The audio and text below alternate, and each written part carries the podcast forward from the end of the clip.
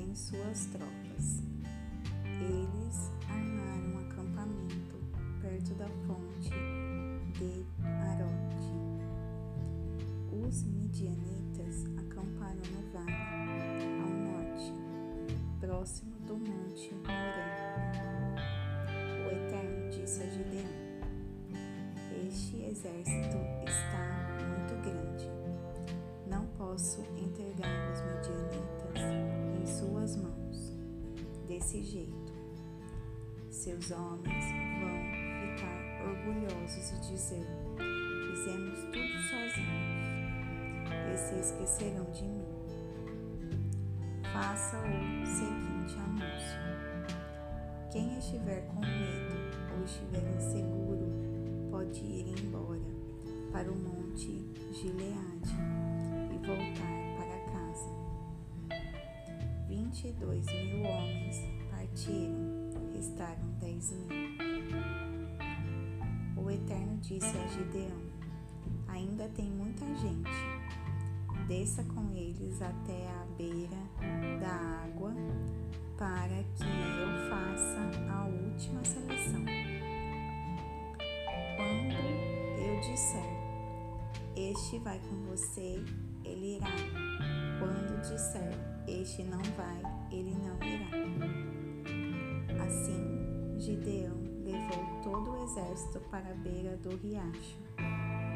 O Eterno disse a Gideão: Separe aqueles que bebem a água, lambendo como cachorro. Do outro lado, reúna os que se ajoelharam e abaixaram o rosto para beber água. Foram trezentos os homens que lamberam a água tirada com a mão. Os demais se ajoelharam para beber. O Eterno disse a Gideão: Vou usar os trezentos homens que lamberam a água do riacho para liberar, libertar o povo.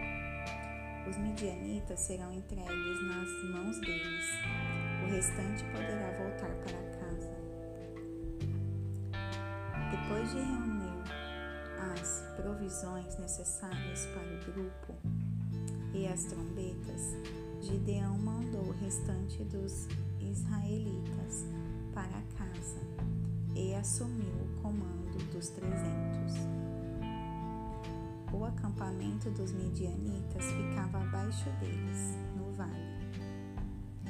Naquela noite, o Eterno disse a Gideão: Levante-se e desça até o acampamento. Eu os entregarei nas suas mãos. Se estiver receoso de descer, leve pura seu guarda-costas com você. Depois que você ouvir os comentários no acampamento deles, terá toda a coragem e confiança de que precisa. Ele e seu guarda-costas desceram até onde estavam os sentine as sentinelas. Os medianitas, os amalequitas e vários povos do leste estavam espalhados no vale como enxame de gafanhotos. Os camelos eram tantos que pareciam os infinitos grãos de areia da praia. Gideão chegou no exato momento em que um homem contava um sonho a seu amigo. Ele disse: Tive este sonho. Pão de cevada vinha rolando na direção do nosso acampamento. Chocou-se contra a tenda tão violentamente que ela caiu. A tenda desmoronou inteira. Seu amigo, respondendo, deve ser a espada de Gideão, filho de Joás, o israelita. Deus entregou os midianitas e todo o acampamento nas mãos dele. Quando Gideão ouviu o relato do sonho e a interpretação, ajoelhou-se perante Deus e orou. Em seguida, voltou para o acampamento israelita e disse: Vamos, levantem-se.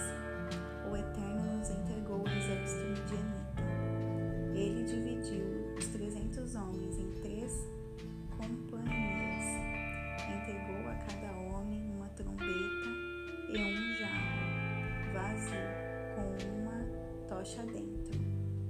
Quando a seguinte instrução, dando a seguinte instrução.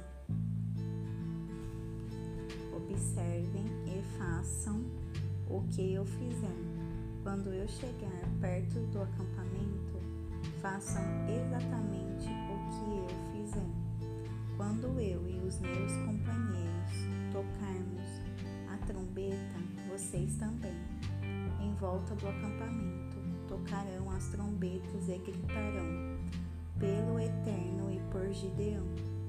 Gideão e os cem homens que estavam com ele aproximaram-se do acampamento no início da vigília da meia-noite, logo após a troca da guarda. Eles tocaram as trombetas ao mesmo tempo em que quebravam os jarros.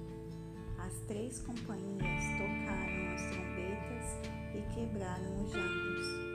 Os homens seguraram as tochas com a mão esquerda e as trombetas com a mão direita. Eles tocavam e gritavam: A espada pelo Eterno e por Gideão. Eles estavam posicionados ao redor do acampamento, cada um em seu posto. Todo o acampamento midianita despertou assustado. Quando os trezentos homens tocaram a trombeta, o Eterno fez que os midianitas atacassem uns aos outros e depois fugissem para Bet-Sita, na direção de Zererá,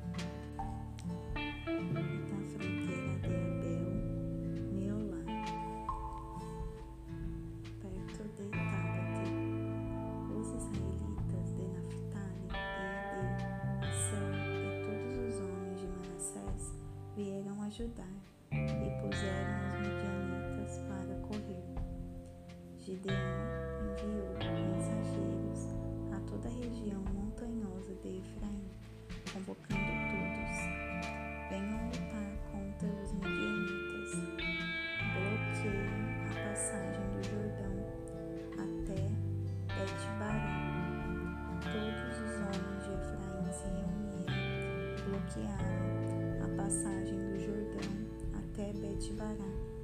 Eles também capturaram dois comandantes midianitas, Oreb, Rapina e Zeeb,